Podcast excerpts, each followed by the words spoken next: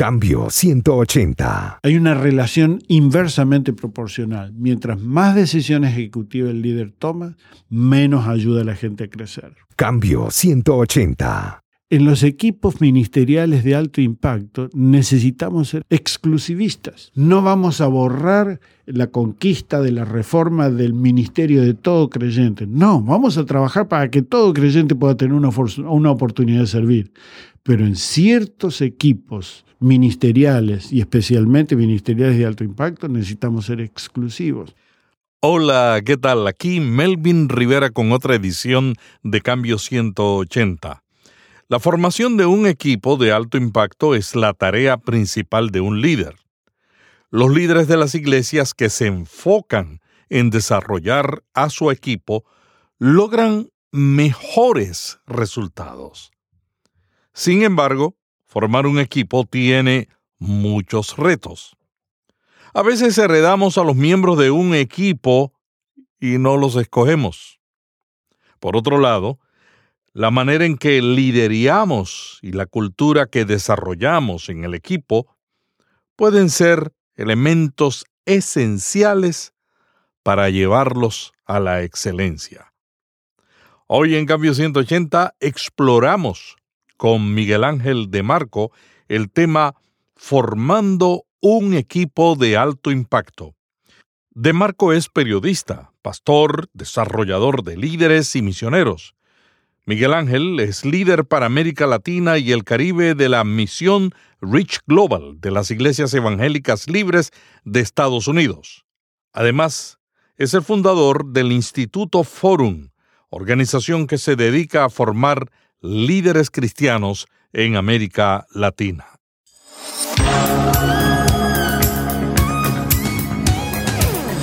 Este es un podcast de la red Intermaná, ayudándole a vivir mejor. Cambio 180. Cambio 180 es auspiciado por cristianos.com, una comunidad sobre la iglesia, la Biblia, la cultura y la vida cristiana. Cambio 180. Miguel Ángel de Marco ¿Por qué necesitamos un buen equipo en una iglesia? Una enseñanza fundamental, uno de los pilares fundamentales del diseño de Dios para la iglesia es experimentar comunidad. Y eso incluye trabajo en equipo. La pregunta que mm, desde el liderazgo tenemos que hacernos es qué trabajos necesitan que eh, ser asignados a un equipo y cuáles no para no caer en un mito de que todo lo tenemos que hacer en equipo, cuando en realidad hay algunas funciones que bien las puede hacer una sola persona, eh, ¿verdad? Pero el trabajo en equipo es una, es una cuestión fundamental dentro del diseño de Dios para la iglesia. Nos da sinergia, o sea que podemos llegar más lejos, podemos llegar mejor, podemos eh, transformar mejor o impactar mejor los escenarios donde estamos viviendo, donde estamos trabajando, estamos sirviendo, precisamente por la complementación de habilidades. Miguel, ¿qué hacemos cuando heredamos un equipo de trabajo y descubrimos que no todos llenan las expectativas esperadas. Claro, bueno, por ejemplo, eh, un ejemplo claro, tú sabes que la iglesia latina desde hace unas pocas décadas está trabajando mucho en el envío de misioneros. Y una de parte de mi trabajo es trabajar en el entrenamiento de misioneros que ya están en el campo. Y allí los líderes me dicen, yo no puedo escoger a los miembros de mi equipo, yo tengo que recibir lo que me mandan, ¿verdad? Obviamente hay algunas cosas que uno puede preestablecer lineamientos, qué clase de personas sería bueno que vengan, estilo, trabajar algunas cosas con antelación. Pero hay muchos casos en que tenemos la gente que, nos mandan. Después también en el liderazgo eh, se nos da de que como iglesia siempre somos, tenemos la, la filosofía de ser inclusivos. Todos tienen que tener la oportunidad de servir, todos deben ser considerados parte de la familia de Dios. Ahora, cuando vamos a formar equipos, y equipos ministeriales, ahí tenemos que trabajar esas dos dimensiones simultáneas, la inclusividad pero también la exclusividad. Jesús fue exclusivo cuando escogió equipos. Fue inclusivo cuando quiso salvar a los pecadores, pero fue exclusivo cuando fue a definir equipos. Ahora, yendo a tu pregunta, ¿qué hacemos cuando no nos queda otra? Es como estar conduciendo un autobús con gente y uno tiene que empezar a trabajar con ellos, sentarse al lado y decir, bueno, a lo mejor te conviene ir a ese otro asiento, ¿verdad? Y no en el asiento que estás. Es decir, posiblemente podamos trabajar con ellos en procesos para definir cuáles son las mejores posiciones dentro del equipo. Y es también estar dispuestos a que posiblemente en algunos casos, y espero que sean muy pocos casos, tener que pedirle, bueno, te equivocaste de autobús y tener que ponerlo, en, abrirle otra alternativa. Pero yo creo que cuando nos enfrentamos a la pregunta que tú haces, ¿qué hacemos cuando no podemos escoger el equipo sino que lo heredamos? La primera cosa es asumir un compromiso con la educación y el discipulado.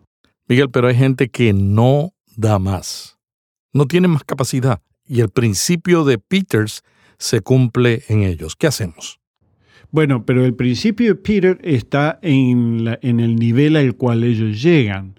Entonces, tal vez este, desarrollar una cultura, y eso se hace mediante la educación y el desarrollo de confianza y el desarrollo de la amistad, una cultura en que seamos francos en el cual vamos a hablar. Y el equipo, cuando establece sus metas y sus planes estratégicos, llegar al punto de la franqueza de decirle, mira, para eso necesitamos que tú busquemos otra tarea para vos porque no estás dando la talla es, es duro, es difícil.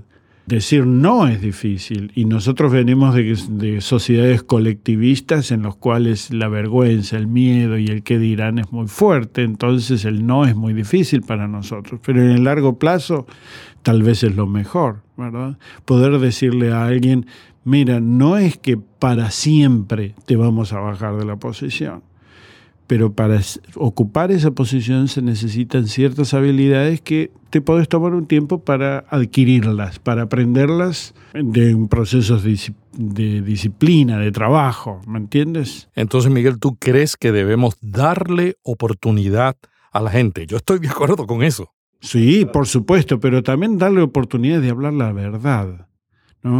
Eh, Proverbios 27, 17 dice que el hierro con hierro se aguza y así un hombre con otro, ¿verdad? Y así el hombre con su amigo. Eh, entonces eso habla del debate, eso habla del diálogo, de hablar, pero hablar con franqueza, no en formatos evangelásticos o evangelísticos o evangelicales, no sé cómo decirlo. Esa cultura en la cual todo es rosa, todo es bueno, nadie ofende a nadie. La verdad a veces es dolorosa, la verdad a veces es dura. ¿no? Yo no estoy de acuerdo con Joan Manuel Serrat con que dice nunca es triste la verdad, lo que no tiene es remedio. Yo creo que a veces la verdad es triste y muchas veces tiene remedio, ¿verdad? Porque Dios provee remedio. Entonces el asunto es desarrollar una cultura de franqueza y decir, mira, para esto necesitamos esto. Tal vez necesitas más tiempo para desarrollarlo, mientras vamos a poner a otro. O no sé qué pensás, pero confrontar a la persona con la verdad. Miguel, se dice que un líder no es un líder a menos que su equipo lo haga el líder. Es decir, somos lo que nuestro equipo es. ¿Cómo podemos formar un equipo de excelencia que nos identifique como el líder que queremos ser? Lo primero es para qué. ¿Cuál es la misión? ¿Por qué tenemos un equipo? En la iglesia, el solo hecho de formar un equipo ya es importante porque, vuelvo a decir, por nuestro concepto de comunidad, somos llamados a, ser una comunidad. Pero si vamos a formar un equipo, lo, primero es definir para qué lo queremos hacer. Es la misión, ¿verdad? El definir la misión. Después vamos a desarrollar cuáles son los principios fundamentales que nosotros vamos a promover en nuestro accionar lo que secularmente se le conoce como los valores, pero son los principios rectores, ¿verdad? Nuestra filosofía o nuestra teología, si queremos llamar. En tercer lugar, como producto de nuestros principios, cuál va a ser nuestra cultura preferida. O sea, cómo vamos a hacer las cosas. Podemos decir que uno de los valores fundamentales sea la honestidad. Ok, ¿cómo la vamos a vivir esa honestidad en el día a día? ¿Cómo vamos a trabajar? ¿Cómo vamos a trabajar las comunicaciones entre nosotros, los diálogos? Podemos decir que el amor cristiano también sea un principio fundamental. Ok, ¿cómo vamos a poner el manejo de la verdad con el amor cristiano? ¿Verdad? La ley y la gracia. ¿Cómo lo vamos a trabajar? Eh, y es definir una cultura, una cultura que preferimos, no la cultura solamente que heredamos por ser parte de un colectivo sociológico. Y en cuarto lugar, ¿cuál va a ser el enfoque operativo? Este grupo, ¿a qué se va a dedicar? Porque la misión puede ser desarrollar una iglesia en esta en esta barriada, en esta comunidad. Ok, ¿qué vamos a hacer en el día a día? ¿Cómo lo vamos a hacer? Porque hay muchas cosas que se pueden hacer en, pro de fundar una iglesia, pero no podemos hacer todas en el día a día. ¿Por dónde vamos a empezar? Y ahí tenemos más o menos los cuatro pilares que le llamamos de un término que hemos acuñado de la mesa ministerial, ¿verdad? Que tenemos cuatro límites bien claros y adentro de la mesa el equipo debate y usa en libertad de trabajo y de relaciones como ellos quieren hacer la cosa, ¿verdad? Darle al equipo la libertad, eh, la, la, flexibilidad de que ellos lo definan, siempre y cuando están de acuerdo en esos cuatro aspectos fundamentales, la misión, los valores fundamentales, la cultura deseada y el enfoque. Miguel, ¿y qué podemos hacer cuando hay una persona en un equipo que tiene una agenda personal? Y esa agenda personal puede más que la agenda del equipo. Bueno, lo, más importante que tenemos que empezar es, como dice el dicho, mejor es prevenir que curar, ¿verdad? Y la prevención es establecer antes estos cuatro parámetros. Si tenemos una misma misión, si tenemos unos mismos valores, si estamos de acuerdo en una cultura del día a día y en el enfoque, entonces cuando alguien se va de esos cuatro, de esos cuatro columnas, de ese enfoque en lo cual estamos de acuerdo, él es el que se está yendo. Podemos ejercer cariño, amor cristiano, exhortarlo, decirle, mirá, esto está fuera de lo que habíamos hablado, eh, pero él tiene que tomar la decisión si va a volver a lo que originalmente todos estaban de acuerdo en que iban a hacer o no. Miguel, es decir, que el marco de referencia es el que debe regir al equipo. Claro, por ejemplo, cuando hablamos de delegación, y ese es otro, todo otro rollo muy lindo, muy interesante, pero bastante complicado también la delegación. Tengo un amigo que dice, cuando yo delego, me saco trabajo de las manos, pero lo amontono en mi cabeza, porque tengo que supervisar después. Y es cierto, ahora, si estamos de acuerdo en cuál va a ser nuestra misión. Es clara, hay claridad entre nosotros en cuál va a ser la misión, cuál van a ser los principios que nos van a regir, cuál es la cultura y cuál es el, el enfoque yo puedo delegar sabiendo, estando tranquilo, que no me tengo que preocupar por esas cosas. Me tendré que preocupar por la forma en que él lo implementa para ver si tiene las habilidades, si tiene los recursos, si lo está haciendo en el tiempo que habíamos acordado. Obviamente siempre voy a tener algo de trabajo en la cabeza, pero ya me desligo de ciertas cosas porque ya hemos estado de acuerdo en que hay algunas cosas que son fundamentales y, y caminamos sobre esos andariveles. ¿verdad? Miguel, ¿cuáles son los elementos clave que pueden ayudar a una persona a interactuar correctamente como parte de un equipo? Bueno, lo primero es un compromiso a hablar, el diálogo en un equipo, el debate, y a veces son debates, estar dispuesto y estar comprometido a que los debates, los diálogos pueden ser profundos y a veces hasta medio ríspidos, difíciles pero el compromiso que tenemos eh, es eh, poder vencer a un, debate ríspido y robusto, ¿verdad? Este, hoy estaba leyendo una cita de Nelson Mandela.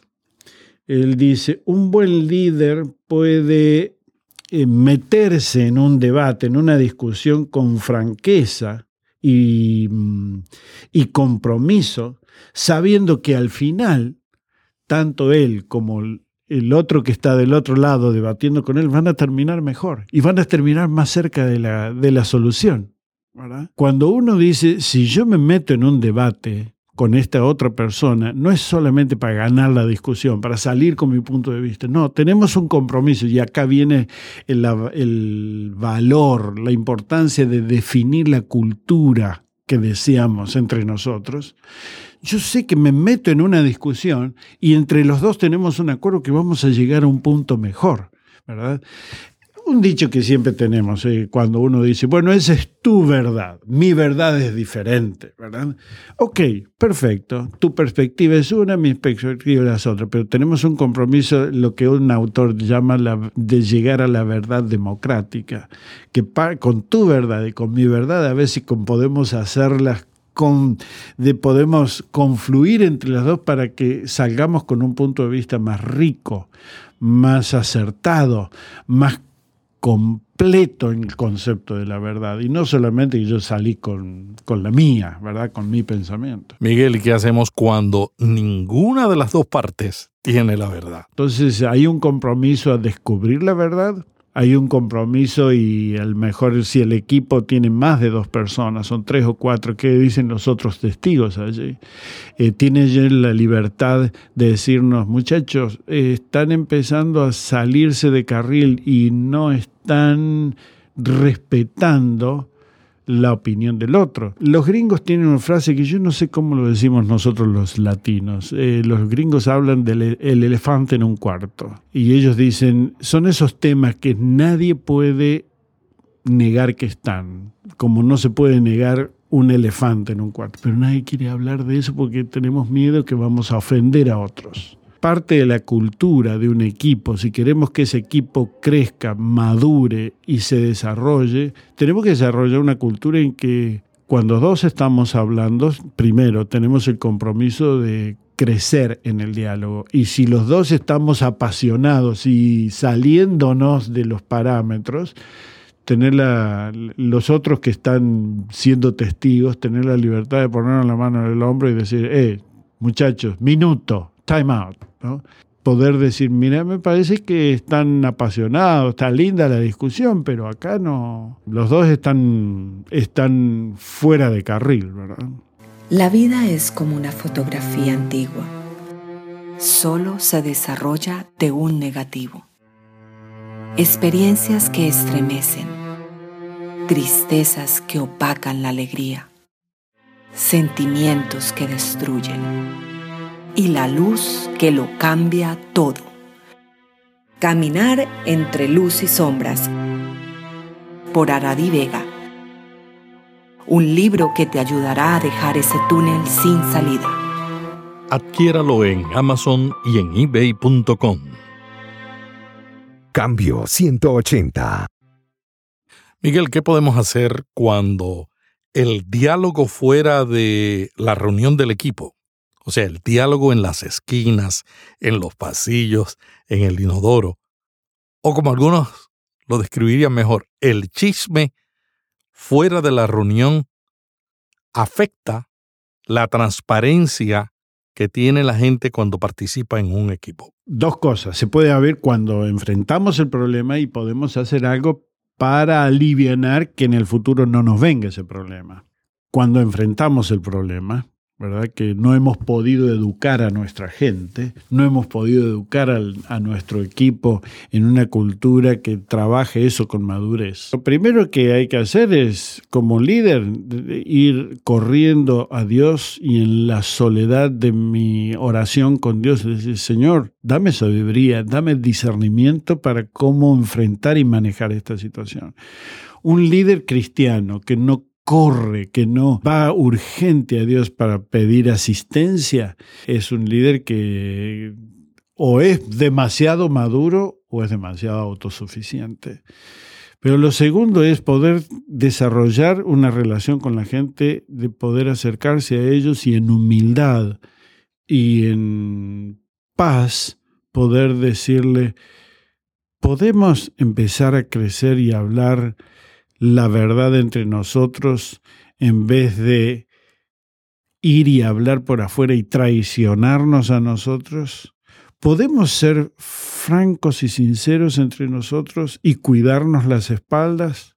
¿Cuál es la razón de ser? ¿Por qué estamos en un equipo? ¿Mm?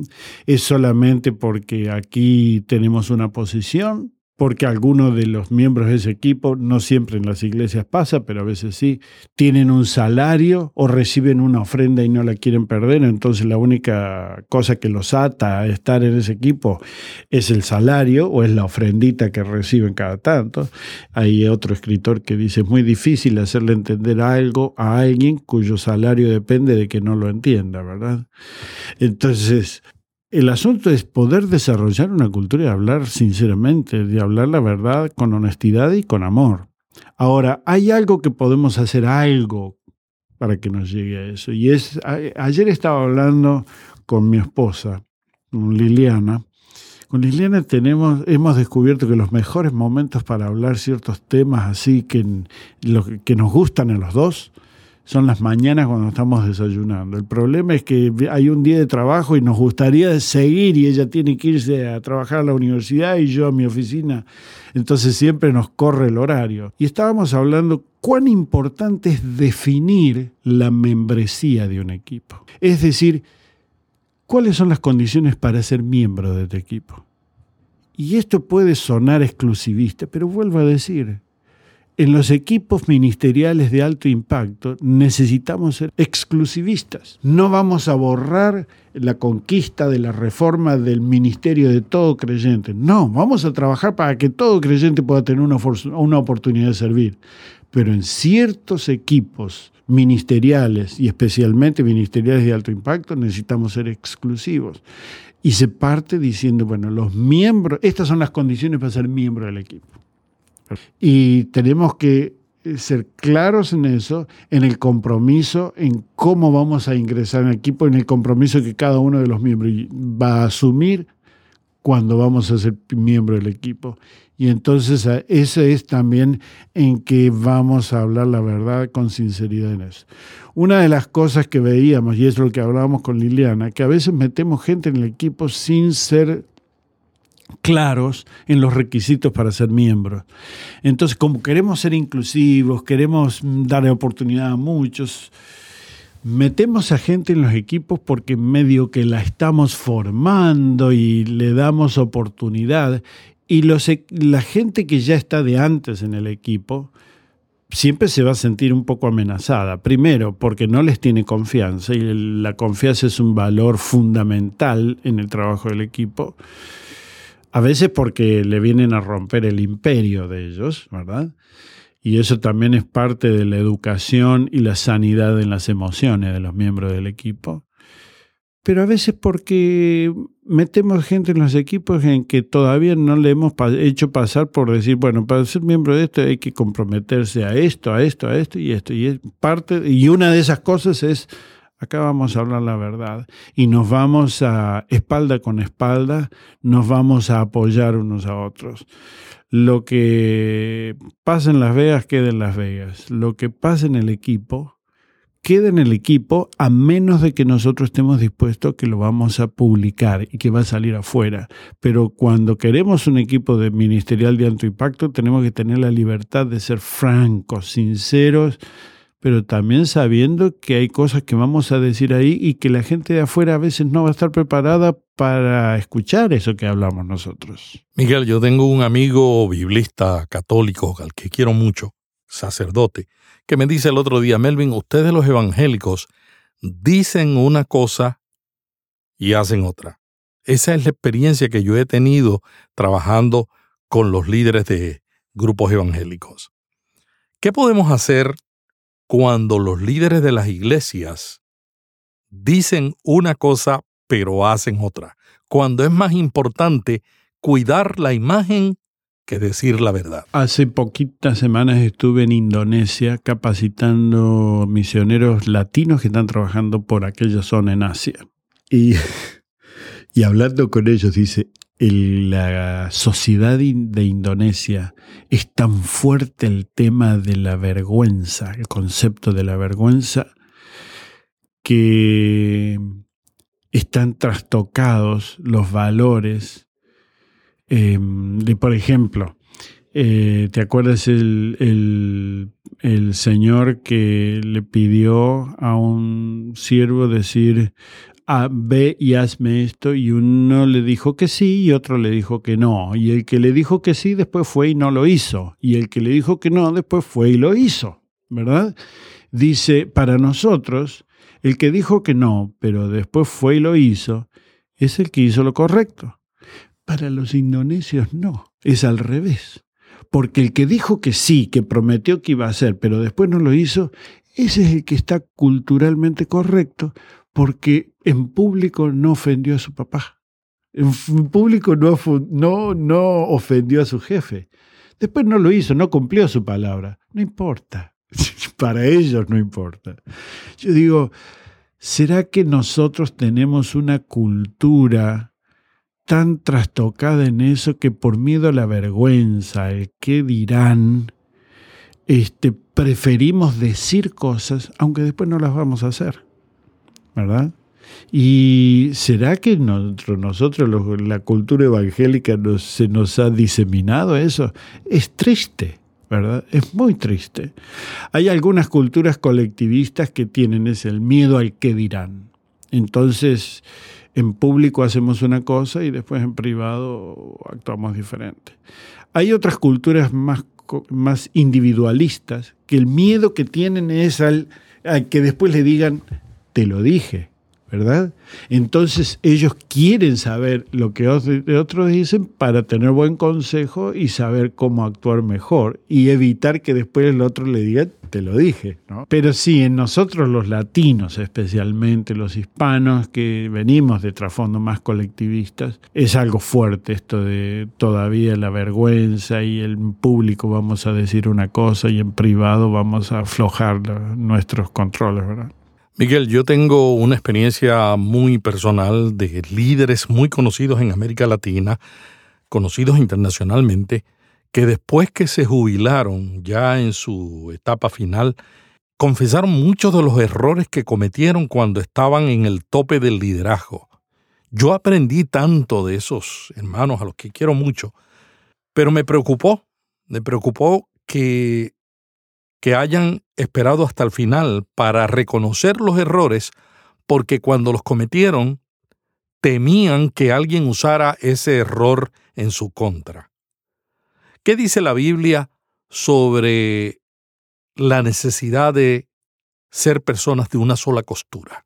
Los evangelios nos muestran a un Jesús con un carácter precioso, con unas emociones bien sanas, con reacciones muy interesantes, pero a veces enojado, no siempre con las manos unidas, así en posición de piedad, eh, escuchando pacientemente al que le estaba hablando, con una sonrisa y un... Y aunque en la Biblia no podemos tener todos los tonos de voz, pero sí podemos inferir que algunos tonos que Jesús usó fueron duros, ¿verdad? Aún con sus amigos. También vemos a un Jesús llorar, vemos a un Jesús batallar con momentos de angustia, como en el huerto de Getsemaní. Vemos a un hombre transparente y yo creo que una de las primeras cosas que debemos aceptar es que si vamos a construir una relación de liderazgo con nuestra gente, no debe estar basado en un, en un modelo ficticio de liderazgo, sino en la transparencia mía como persona y mía como líder.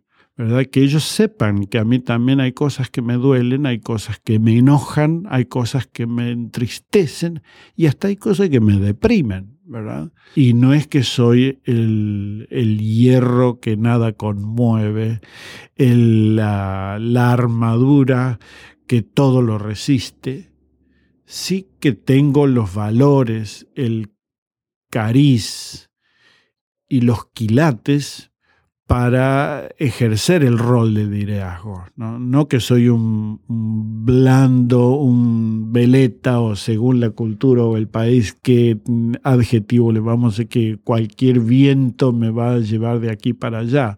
No, soy transparente, les voy a mostrar lo que soy. Tengo mis principios bien firmes, tengo mi compromiso y mi llamado bien asumido, ¿verdad?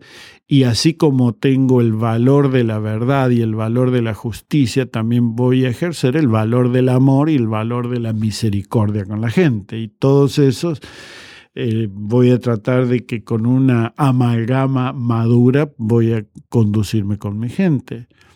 Pero mm, tengo que ser transparente y construir mi liderazgo en función de los dones que Dios me ha dado, de las capacidades y habilidades que he podido desarrollar en mi camino con Cristo, en mi dependencia del Espíritu Santo, en mi conocimiento de la palabra de Dios y no en, una, en un formato estático que he adoptado como modelo y por eso soy líder. ¿Me entiendes?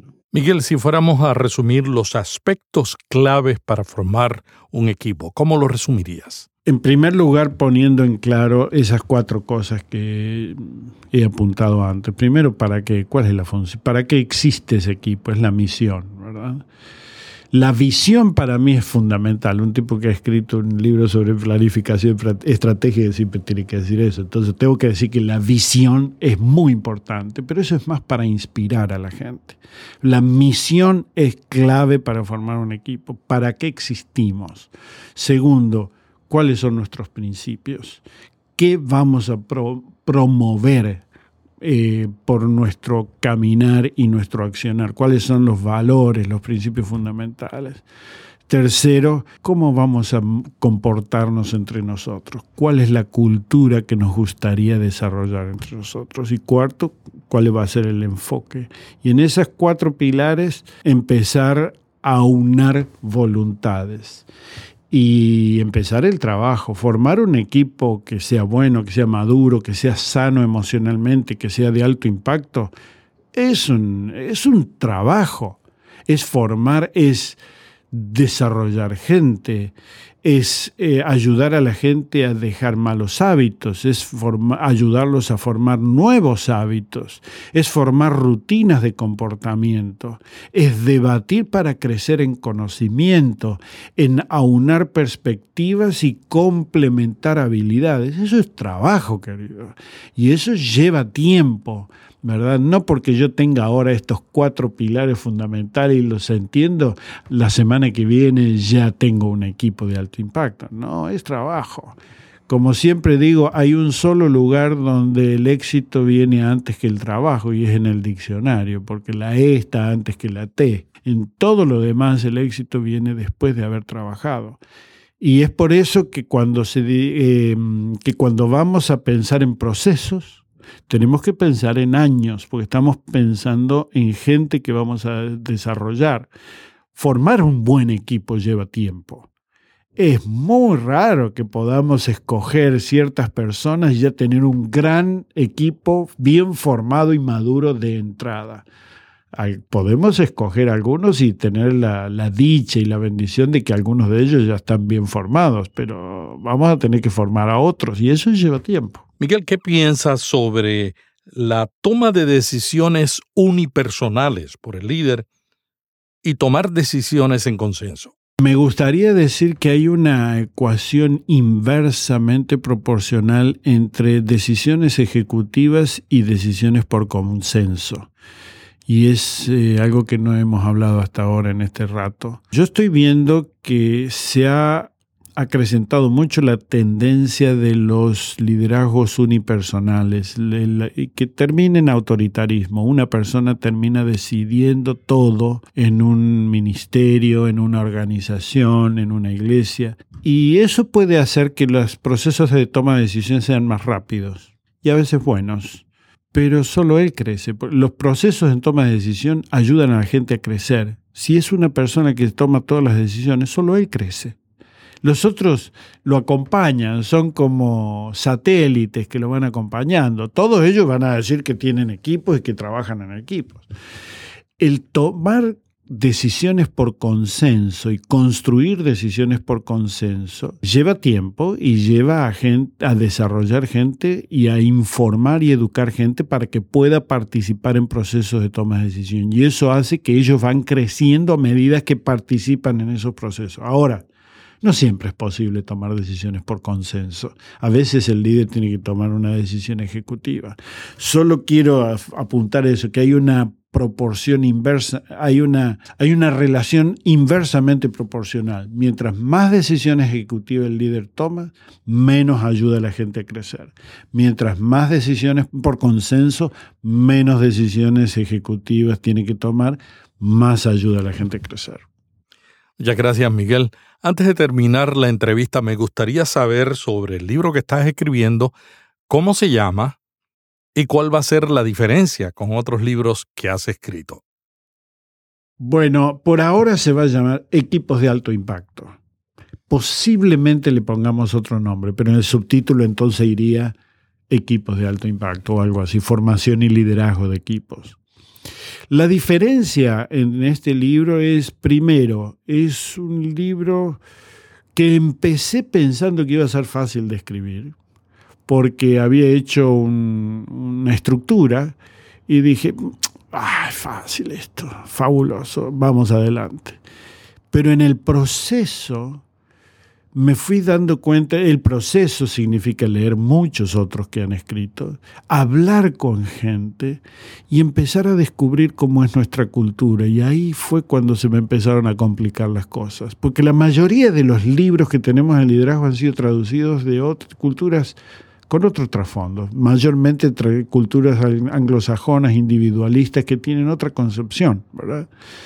Y nosotros los latinos somos diferentes, entonces hay que encararlo diferente. Y aunque uno siempre ha trabajado entre latinos, porque somos latinos, siempre trabajamos entre latinos, ponerlas en orden para, para escribir un libro está siendo un lindo desafío. Ahora, la diferencia de otros libros es que precisamente estoy tomando más en cuenta la cultura que no solamente la tarea. ¿verdad? Miguel Ángel de Marco, para terminar esta entrevista me gustaría que le recomendaras a los pastores y líderes que escuchan Cambio 180 algún libro que estás leyendo o que has leído recientemente que han tenido un gran impacto en tu manera de pensar en el área del liderazgo. Dos libros. Uno que está en castellano, ¿verdad? Y es El Hijo Pródigo, de mm, Nguyen. Eh, Henry Nguyen, eh, que lo leí por tercera vez, creo, hace poquito.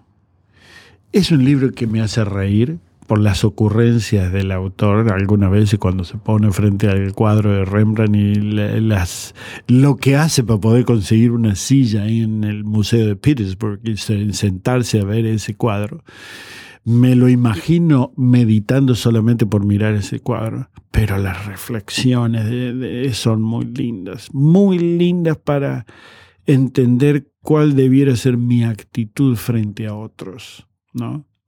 Ahora otro libro estoy leyendo en inglés y es El hablar en un equipo. Es en inglés, se llama Team Talk. ¿no? Es eh, un libro escrito por una profesora universitaria norteamericana, Anne Donnellan.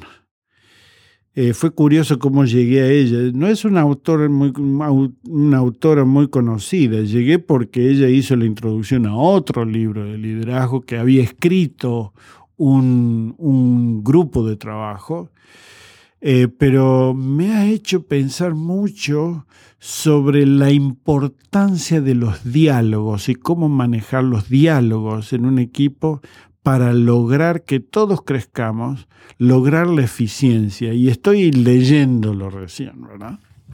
Entonces, este, sería lindo que ese tipo de material alguna vez esté traducido. O, lo mejor, que escritores latinos se pongan a pensar desde nuestra perspectiva, que es lo que me está pasando a mí con estos equipos de alto impacto, y escriban algo parecido. Muchas gracias a Miguel Ángel de Marco, argentino, periodista, líder para América Latina y el Caribe de la misión Rich Global de las Iglesias Evangélicas Libres de Estados Unidos y fundador del Instituto Forum que capacita a líderes cristianos. La semana que viene estaremos nuevamente en Cambio 180 discutiendo un tema de interés para pastores y líderes de las iglesias. Hasta aquí Cambio 180. Cada semana, Melvin Rivera Velázquez dialoga con destacados invitados sobre temas de interés para pastores y líderes. Cambio 180 le ayuda a mantenerse relevante en un mundo cambiante. Si este podcast le gustó, vaya a iTunes y suscríbase para recibirlo automáticamente lo publiquemos. También déjenos ahí una valorización y comentario. Para más artículos sobre estos temas, visite cambio180.com. Cambio 180.